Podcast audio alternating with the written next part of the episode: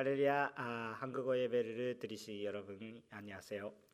에, 오늘은 에, 가짜스럽게 코로나 아, 우이러스 문제 때문에 에, 우리가 아, 성도 여러분이 안전을 생각하며 가짜스럽게 영상 예배 드리도록 그 하였습니다. 에, 우리가 함께 에, 자리를 모아할 수 없어서 아주 아주 아쉬운 마음이 아, 되게 많습니다만 아, 그런데 우리가 사회적으로 책임과 아, 하나님의 영광을 올려야 되니까 아, 이렇게 했습니다. 오히려 가정 하나 하나씩마다 아, 예배가 아, 회복되고 어, 한 사람이 한 사람 이후에 에, 정말 그 어, 예배자가 된 그 모습을 회복 되기를 원합니다. 잠깐 기도하고 어, 서로, 어, 그 말씀 속으로 어, 들어가도록 하겠습니다. 할렐루야 하나님의 아버지 감사드립니다. 우리 함께 자리를 함께 할 수가 없는데 다만 우리 한 마음으로 지금 하나님한테 예배 드릴 수 있는 게 감사드립니다. 오늘 말씀 통하여서 우리 또 은혜 받고 정말 하나님의 인도 그리고 하나님의 계획을 묵상하면서 지금 또 우리가 함께 계시는 주님한테 감사드리며 예배 드릴 수 있도록 도와주시옵소서. 감사드리며 예수님의 이름으로 기도드립니다. 아멘. 자, 그러면 오늘의 말씀을 벌써 읽으셨다고 생각을 하겠지만 오늘의 말씀은 그 다니엘서입니다. 다니엘서 그 6장 통하여서 우리가 하나님께서 어떻게 우리에게 그 예배를 어, 인도하시는지 그것을 함께 묵상하는 이 시간을 아, 갖도록 하겠습니다. 아, 그 사실은 이 다니엘서가 아, 서 있는 그 시기는 아, 정말 그 바빌론 보로가 있어가지고 아, 아, 그렇기 때문에 에, 많은 사람들이 에, 아주 아주 힘들었던 시기였습니다. 이스라엘란 나라가 멸망하고 어, 신전도 없이 에, 그리고 백성들이 에, 바빌론까지 데리고 가고 아, 그리고 아, 그 사람들이 모할 수 없는 상황 어려운 시대라도 어, 라고 생각합니다. 아, 그 동안에 아, 활약하는 다니엘의 이야기입니다. 에, 그는 그 예배가 아, 예배하기가 어려운 시기에서도 어, 그냥 그 계속해서 기도를 지속적으로 하였던 분이십니다. 아, 이런 사건 동안에서 우리가 예배자로서 어떤 자세를 아, 갖고 가야 되는지 예배하는 은혜를 함께 나누고자 합니다. 에, 오늘은 긴 말씀이 있지만 다니엘서 1장 1절부터 28절까지지만 에, 아, 함께 에, 똑같이 에, 세 번째 세번 어, 포인트로서 어, 말씀을 드리고자 합니다. 첫 번째는 어, 힘드신 상황에서도 계속해서 주님의 한테 기도 드리는 분들은 주님께서 인도하신다. 힘든 상황 속에서도 계속해서 어, 주님한테 기도를 드리는 분들은 아, 주님께서 어, 꼭 인도하신다 이것을 어, 나누고자 합니다.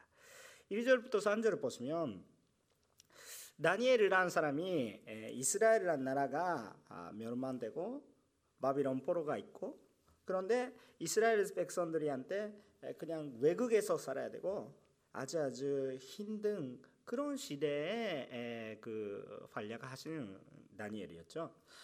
다니엘은 그냥 그 정말 그 많은 사람들이한테 섬겼어요. 진짜 활약하셨다고 생각합니다.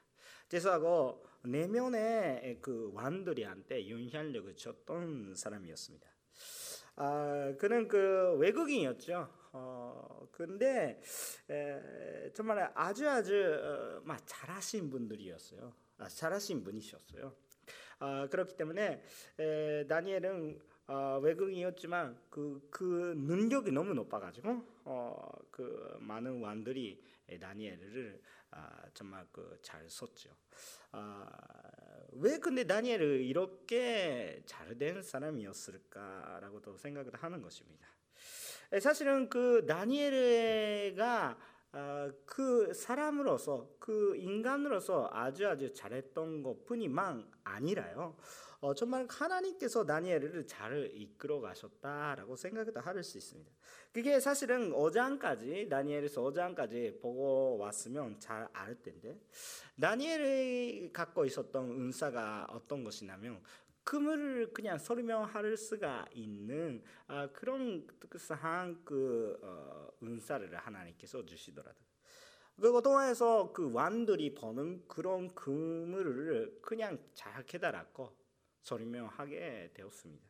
그거 동화에서 정말 그 왕 자체가 아, 왕국 자체가 아, 잘된 것도 있고 그대로 된 것도 있고 좋은 이야기만 아니었지만 아, 그런데 그것 동화에서 아, 확실하게 다니엘은 지혜스럽구나 아, 아, 하나님 함께 계시구나 아, 그 하나님은 진짜 능력이 있으시구나 그것을 느낄 수밖에 없었던 것입니다.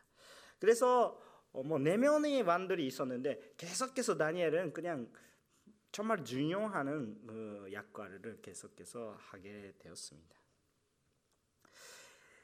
4절부터 어, 9절까지 말씀 나누고자 하면 마 다니엘께서 어, 정말 그 선녀님께서 함께 계시니 마 3절에서도 있었는데 어, 그렇게 아주 좋은 분이셨습니다. 능력도 높고 아, 그렇기 때문에 다니엘은 그냥 그 계속해서 적게 갈까라고 생각을 하는데 4절부터 9절을 보시면 그냥 다니엘이 너무나 좋으니까 또 오히려 어, 그막 싫어하시는 사람들이 질투하시는 사람들이 생겼더라도 어, 다니엘 자체가 나쁜 거 아니었는데 그래도 불구하고 그 그것을 질투하시는 사람들이 생기는 것입니다.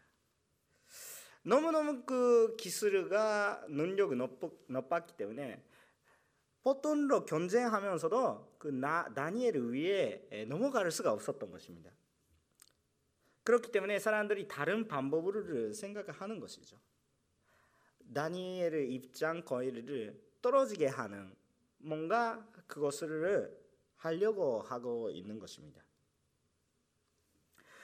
근데 다니엘 자체도 그냥 보면서도 깨지는 것 없더라도 너무 완벽스럽게 그냥 살고 있는 거예요.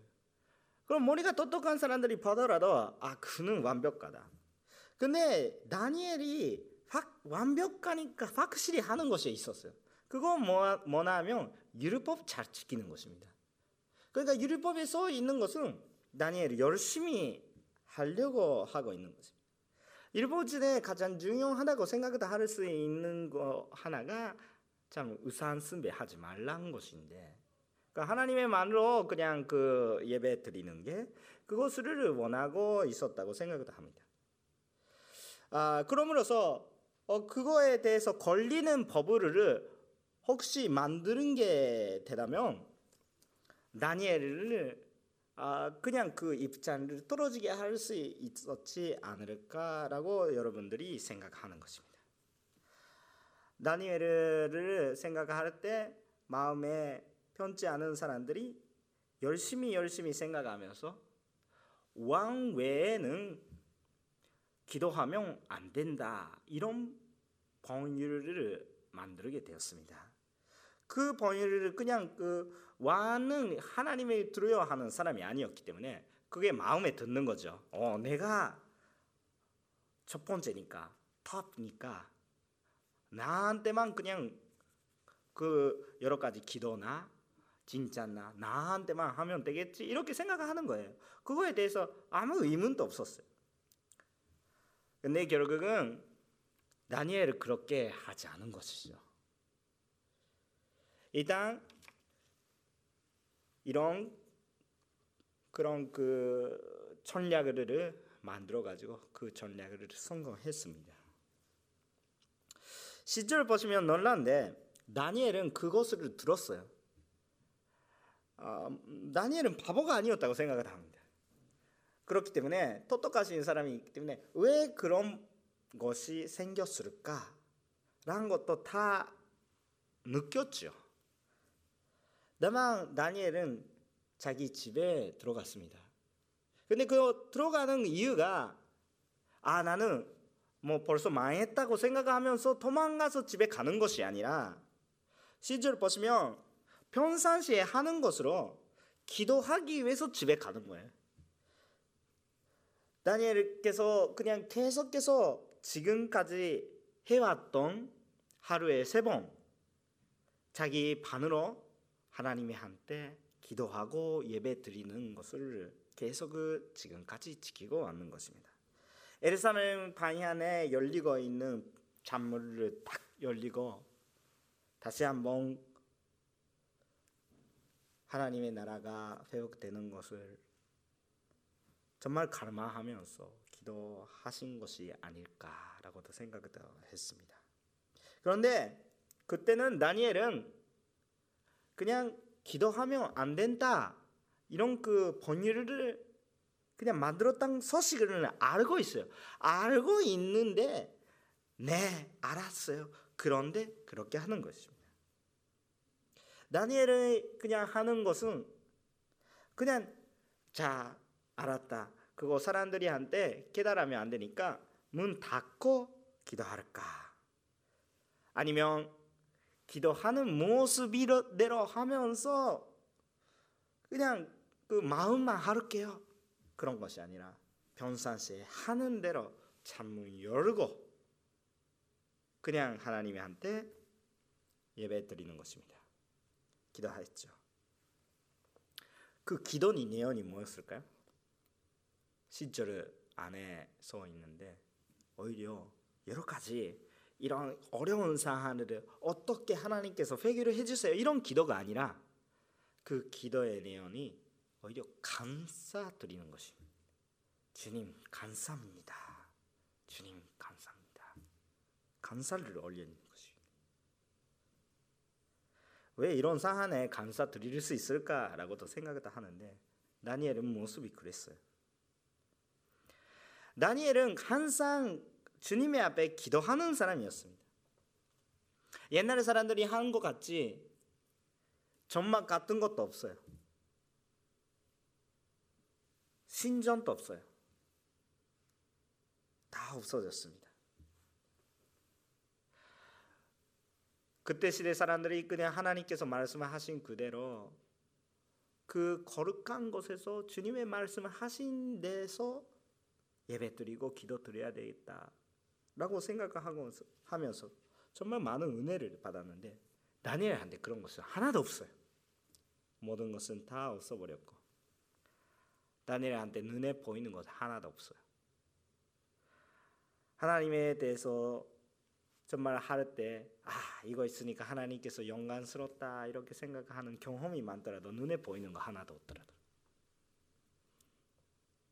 다니엘한테는 신안에 위지하는 눈에 보이는 것이 아무도 없단 말씀, 아무것도 없단 말씀입니다. 그래도 불구하고 다니엘께서 하나님께서 많이 사역하신 것을 어쩔 수 없이 알고 있었기 때문에 왜냐하면 금이 왕들이 봤는데 그 금이 그리고 그 뜻에 다 알게 하여 주시니까 아, 하나님께서 계시구나 정말 그것을 어, 비전할 수가 없는 아, 그거였습니다. 그렇기 때문에 믿을 수밖에 없는 것입니다. 하나님께서 계시다. 눈에 보이는 것이 아무것도 없다. 그래서 기도할 수밖에 없게 되었는 것입니다. 신전도 전막도 없는데 다니엘은 예배자였습니다. 그래서 하나님께서 그를 잘 인도하여 주시고 많은 사람들이 많은 왕들이한테 그리고 왕국한테 많은 영향력을 주는 사람이 되었습니다. 우리도 어떤 상황에서도 주애한테 기도를 끊을 수가 없습니다. 어떤 상황 속에 계셔도 주님께서 함께 계시는 것은 우리는 잊어버리시면 안 됩니다. 다니엘한테는 나라도 없어버렸습니다. 자기는 지금 좀 지위가 있는 곳에 있겠지만 자기 나라가 아니에요. 신전도 없었습니다. 생활 속에서 위지하는 그런 나라 전부 없습니다. 연적으로 그냥 위지하려고 하는 보일 것도 없습니다. 다만 다니엘은 기도하고 다니엘한테는 부가 많고 계속해서 주님과 함께 생활했습니다. 우리가 예배할 때도 똑같이 가고 싶은데 우리는 항상 눈에 보이는 거에 대해서 위지할 때가 있습니다. 사실은 신앙 생활이 아니라 뭔가 의상 숭배하는 생활이 될 수가 있기 때문입니다. 눈에 보이는 거에 대해서 약해요. 우리는 주님의 바라볼 수 있는 주님의 바라보고 가는 예배자의 모습을 우리 다시 한번 회복하셔야 할 것 같습니다. 우리 환경과 상상을 통하여서 우리 신앙 상태가 많이 흔든 것이 아니라 어떤 상황 속에서도 우리 주님을 바라보면서 나가는 우리가 되도록 서로 도와주고 서로 견례하고 함께 주님을 바라보는 우리가 되도록 되시면 좋겠습니다. 주님께서 그런 우리들을 반드시 인도하시겠습니다. 반드시 인도하시겠으니까 오히려 더 그 기도가 되고 더 그런 환순환이 되시면 참 좋겠다고 생각도 합니다. 두 번째 포인트가 뭐냐면 우리 힘든 상황을 또또 힘들어질 때가 있는데 힘들어질 때가 있는데 주님의 영광이 된다 이런 것입니다. 우리 힘든 상황이 있는데 하나님께서 더 좋아지게 해주시지 않을까라고 생각했는데 또 힘들게 될 때가 있어요. 그런데 하나님 그것을 하나님의 영광 위에 되는 것이 된다고 말씀이 있습니다. 11절부터 15절까지 말씀이 있는데 다니엘은 왕이 아주 마음에 드는 사람이었는데 다른 그냥 그 전들은 그 조금 많이 그 질투하고 있었습니다. 아 결국은 그들이 계획하는 어, 전략 때문에 다니엘은 그 하나님의 눈에 앞에서 올바른 행동을 했는데 예배 드렸었는데 예배 드렸으니까 기도했으니까 그것 때문에 벌을 받게 되었습니다. 왕은 다니엘을 구원하려고 열심히 했는데 자기 권위를 막 해질 수가 없었기 때문에 자기가 말했던 것으로 그렇게 됐으니까 어쩌, 어쩔 수 없이 그냥 다니엘을 구할 수가 없었어요. 왕은 왕이었으니까 아무것도 못하는 것이 아니라 하명할 수가 있는데 그런데 자기가 만들었던 생각을 안 해서 살려고 하면 그냥 움직이지 못하게 되는 것입니다. 우리도 그 주님한테 예배 드리고 있으면 우리한테 평화가 온다, 우리한테 편안하게 된다 이런 것을 원하죠. 그 원하면 안 되는 것이 아니라 원하는 것은 그냥 그 자연스러운 것이다라고 생각도 합니다. 그런데 가끔씩 우리는 신앙생활 길어져다 버리면 가끔씩 느낄 때가 있어요. 우리가 원하는 대로 되지 않을 때도 많다는 것을 우리가 경험할 때가 있습니다. 실제적으로는 그 주님한테 섬기고 있으니까 오히려 더 고생할 때가 있습니다. 믿으면 주님께서 어, 우리들이에서 어, 그냥 아픔이 고통은 다 가져가신가라고도 생각을 하는데 오히려 더 고생, 더 아픔을 주실 때가 있습니다. 아픔이 없이 기쁨이 주세요 이렇게 생각하는데 아픔 속에 있는 사람들은 또 아픔 줄 때가 있어요. 다니엘은 그냥 예배하는 것이 없는데 열심히 기도하고 있었습니다. 그러니까 산는 아 기도하는 장소 공식적으로 기도할 수 있는 정말 그 나라 회복이 주시지 않을까라고 생각했는데 오히려 더 힘든 것을 하나님께서 허락하여 주시더라고요. 우리한테는 이해가 못 가는 때가 있습니다. 극단적으로 생각하고 있으면 막 그럴 수도 있다 이렇게 생각도 할 수 있는데 그냥 단사자가 될 때 그냥 그런 여유는 없습니다. 왜 하나님께서 그렇게 아픔이 주실까요? 왜 하나님께서 그렇게 해주실까요? 라고 생각하도 되는 상황입니다. 사람들이 한테 이해가 안 가는 하나님만 아시는 그런 계획이 있다고 생각합니다. 정말 그 힘듭니다. 그런데 모든 것을 주님의 계획 속에 이루어진 것이라고 저는 믿겠습니다. 하나님의 허락 없으면 이 세상에 이루어진 것이 하나도 없다는 것을 저는 믿겠습니다. 다만 하나님의 계획은 그것이 정말 열매 맺을 때까지는 우리 이해하기가 참 어렵습니다. 그 가정에 있을 때는 왜 그런 것은 이루어질까는 참 깨달을 수가 없습니다. 아주 아주 힘든 시기입니다. 다만 하나님의 말씀이 이루어질 때 정말 이해가 됩니다. 신6절부터 신 8절까지 말씀을 보시면 다니엘은 결국은 사사의 사자의 그 어, 동굴 속에 들어가도록 그 결정됐는데 그거 위해서 후회하고 있는 달리어스와는 그 어떻게 좀 놀라운 것스럽게 하나님이 한테 기도 드리는 것입니다. 그때 이야기하는 것을 그 신유절에 써 있겠죠. 신유절에 어떻게 써 있습니까? 내가 항상 섬기고 있는 내 하나님께서 너를 구원하실 것이다. 이렇게 선포하고 있는 것이에요. 다리우스는 그냥 아 그 자기가 가장 나쁘다. 자기한테 기도하지 않으면 안 된다 이렇게 하고 있는데 자기 스스로 하나님한테 구하고 있는 것이에요 구원을. 참 재미있는 것입니다. 근데 그것이만 아니라 근식 근식까지 해요. 어떻게 그냥 왜 근식을 하는 것이 그냥 걱정하고 먹을 수가 없었기 때문에 그건 그러시죠.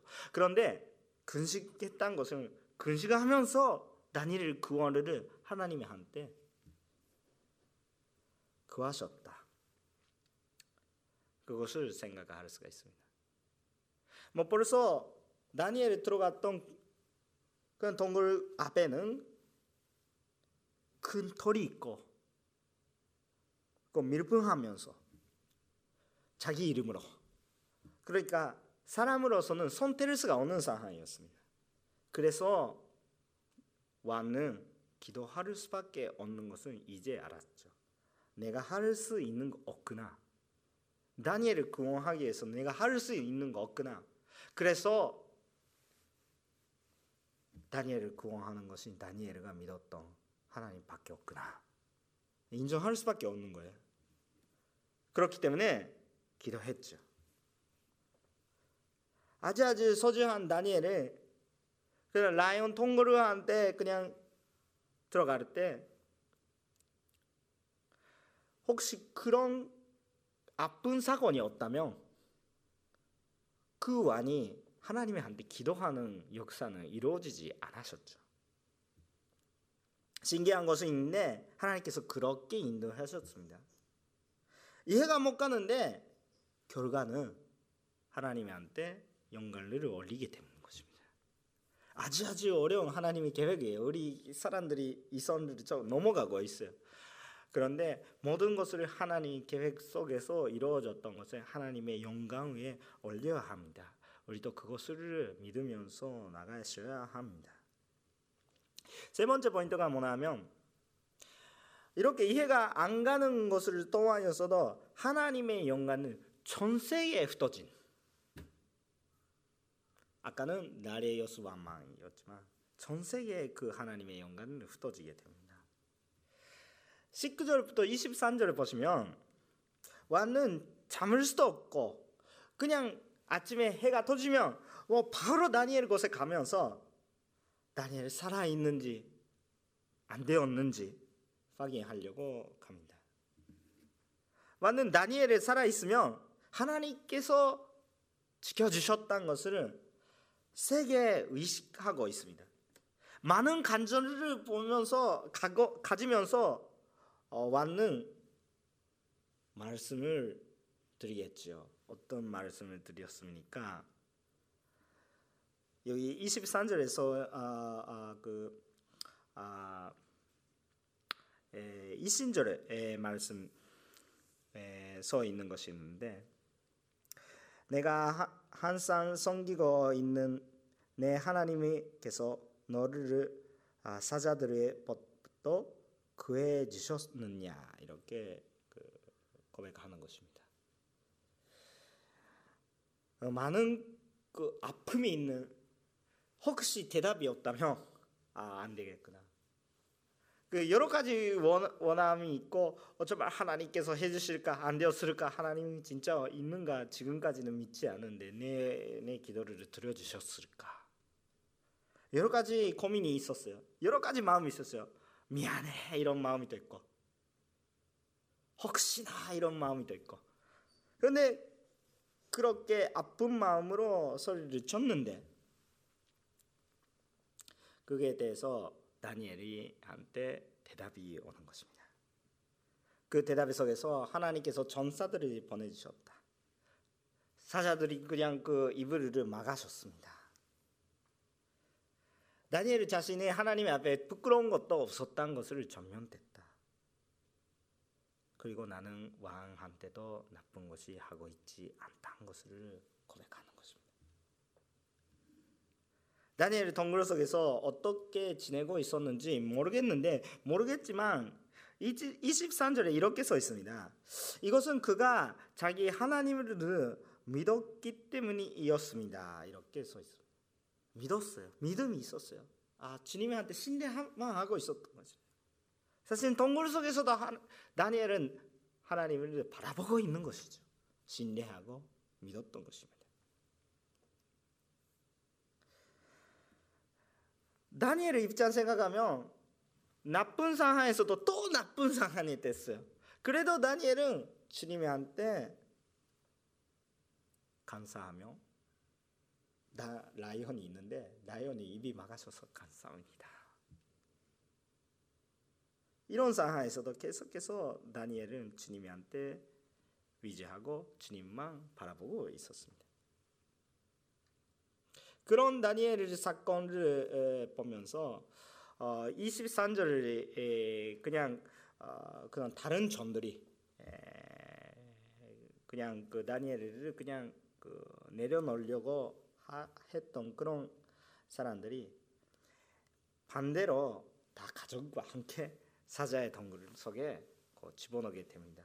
그렇다면 밑에까지 내려지지 않은 상황에서도 다 사자들이 먹어버렸다는 그런 기사가 있습니다. 아주 아주 세상난 그런 그 사하 있는데요. 그것을 라이온이 배부러서 먹었던 것이 아니라 아주 아주 배고파게 되고 그런 그런 사안에 있었던 것이에요. 그 그것이 자체가 하나님께서 다니엘을 지켜 주셨던 증거가 된 것이었습니다. 25절부터 28절 보면 다리에서 왕이 온 백성들이 온 나라에 그리고 여러 가지 말로 그냥 언어로 그냥 선포하는 것이 됩니다. 선포 내용이 하나님을 경배하며 찬송하는 내용이었습니다. 원래 유다란 그냥 나라에서 선, 신전 선전 있고 거기서 하나님의 경배가 이루어져야 되는데 지금 선전이 없어요. 외국이에요. 이스라엘 사람들이 입장도 없어요. 명령도 하나도 없어요. 백성들이 다 흩어지고 더 따로따로 있고 그래도 불구하고 예배 드리고 있었는데 다니엘 입장에서 예배 드리고 있었는데 또 나쁜 상황이 되는 거예요. 그런데 결과는 어땠어요? 전 세계에 하나님의 영광을 선포하게 되었습니다. 아주 아주 신기한 것입니다. 이해는 못 가는 것인데 이런 것은 이루어집니다. 결론적인 말씀을 드리겠지만 이렇게 이루어지는 그런 것은 예수 그리스도의 모습이 그냥 아, 보여지는 그런 그림이라고도 생각을 할 수 있습니다. 여러 가지 많은 죄를 제가 얻는데 얻게 되고 사마의 동굴 속에 들어가고 그런데 완벽한 모습으로 나가시는 거예요. 다음에 하나님의 영광을 전 세계에 선포되게 하는 그런 건던점이 있겠죠. 다니엘은 사실은 죽지 않았습니다. 근데 예수님은 실제적으로 죽으시고 부활하시고 그렇기 때문에 예수님은 피할 수가 없습니다. 다니엘의 시대에서는 그냥 그런 것이 모를 수가 있죠. 다만 지금 우리들이 그냥 알 수가 있는 사실입니다. 지금 우리가 집에서 아마 예배 드리고 계신다고 생각도 합니다. 그렇기 때문에 그 우이르스 대책 때문에 아주 아주 힘든 시기가 됐죠. 교회에 모여서 예배 드릴 수가 없습니다. 그런데 이거 동안이어서 지금은 모르는 건데 하나님께서 우리한테 하나님이 계획을 갖고 계신 것을 우리는 믿겠습니다. 가정에서 많은 기도를 드릴 수가 없었던 우리들에게. 평상시에 진짜로 하나님께 기쁘신 예배를 우리가 드리고 있었는지 어떤지 회개하는 그런 기회가 온 것도 동시에.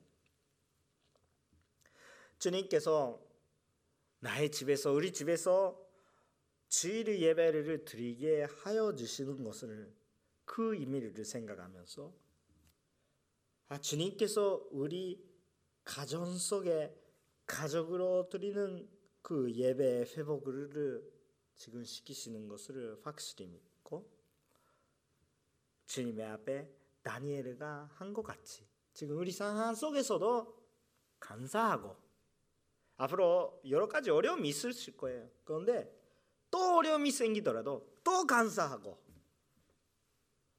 반드시 하나님께서 챙겨 주실 것이다. 오히려 이것이 하나님의 영광이 된다는 것을 우리가 참 생각하며 우리가 나아가게 되시면 참 좋겠다고 생각을 합니다. 그리고 또한 의리스에 지금 의리스 때문에 지금 고생하고 있는 사람들이가 그리고 변산십도 밖에 속에 있고 그냥 편안하게 모여서 예배 드릴 수가 없었던 분들에게 우리가 너무 기도하지 않았던 것은 우리가 깨달을 수 있는 전 기회시라 선교사님들이 밖에 지역에서 어, 정말 그런 열심히 예배 드리고 있는 이름이 더 없는 선도님을 하나하나씩을 기억하면서 우리가 기도하고 기도로서도 섬길 수 있는 우리들이 힘이 없어도 먼저 기도하는 것부터 시작하서 어, 우리 예배도 정말 회복 정말 회복되며 정말 하나님 앞에 엎드리는 우리 한 사람이 한 사람이 되시기를 원합니다. 마지막으로 로마서 12장 1절을 읽겠습니다. 지난주도 읽었던 그 말씀이 있으지만 함께 읽어 주시면 좋겠습니다. 그러므로 형제들이여 내가 하나님의 자비하심으로 여러분에게 권합니다. 여러분의 몸을 하나님께서 기뻐하시는 거룩한 산 제물로 드리십시오. 이것이 여러분이 드리는 연정 예배입니다. 아멘. 기도드리겠습니다. 하나님의 아버지 감사드립니다. 주여 우리 함께 모일 수가 없게 되었습니다. 우리가 매주 매주 드려 드리고 있었던 예배를 정말 하나님께서 기뻐하고 계셨을까 걱정도 되겠지만 근데 우리가 나쁘게 했던 것이만 아니라 우리 그냥 정말 하나님께서 기뻐하신 그런 예배를 드리고 있었더라도 우리한테 어려움이 어릴 때도 있습니다. 다만 모든 것을 통하여서 하나님의 영광을 되게를 기대합니다. 우리 댁에서 정말 기도가 또 있으면 예배가 또 있으면 좋겠다고 생각도 하고 왔습니다. 오히려 교회가 집저렇게 집을 오히려 교회저렇게라고 생각을 하고 있었지만 하나님께서 그렇게 하여 주셨습니다. 주여 지금 우리가 하나님께서 하려고 하고 있으신 그 계획을 보면서 지금 이해가 안 갔더라도 이것을 지난 후에는 하나님의 영광이 선포되게 되는 우리 요코하마 온누리 교회 선도님의 하나하나씩이 되게 하여 주시옵소서. 모든 것을 감사드리며 예수님의 이름으로 기도드립니다. 아멘. 아멘. 감사합니다.